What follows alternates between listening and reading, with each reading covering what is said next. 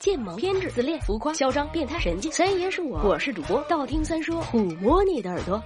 十万个为什么？弄啥嘞？弄啥嘞？这是河南人，干什么完了？这是东北人，你个逼样样像什么？这是山东人，我都比不得。这是杭州话，你宾果？这是广东话，四川儿，这是四川话。总的来说，中国北方的方言虽然有个别疑难词汇，但总体上总会听得懂。而南方的方言，说句实话，说快了听着跟外国人一样。那么为什么南方的方言更难懂呢？这个嘛，有地域的原因。北方地区地势平坦，区域流动比较便捷，所以语言接触相对频繁，语言使用者之间没有太多的隔阂。而南方多山脉、多丘陵，即便平原地区也是河流纵横，地形破碎，区域流动相对困难，各地区之间就相对独立，语言接触很少。再加上中央政权影响小，天高皇帝远啊，民族复杂，于是就形成了许多方言，可以有相对独立发展的较好的环境。我们以福建为例，其方言的复杂程度可以说完爆其他各个省份。经过国际认证的地方方言就有六种，包括闽东方言、闽中方言、莆仙方言、客家方言、闽北方言、闽南方言。另外就是历史造就的了，金元这些古代野蛮人进行的屠杀和残酷的统治政策，只波及到中国北方地区，南方受侵害稍小。至少江西、江东、浙江、福建的人口基本保全，也就使得这些地方成为现在方言种类最多的地方。想一想，现在普通话说得好的孩子都是古代折翼的天使啊！呵呵呵呵呵呵呵，我就是天使喽！晚安啦。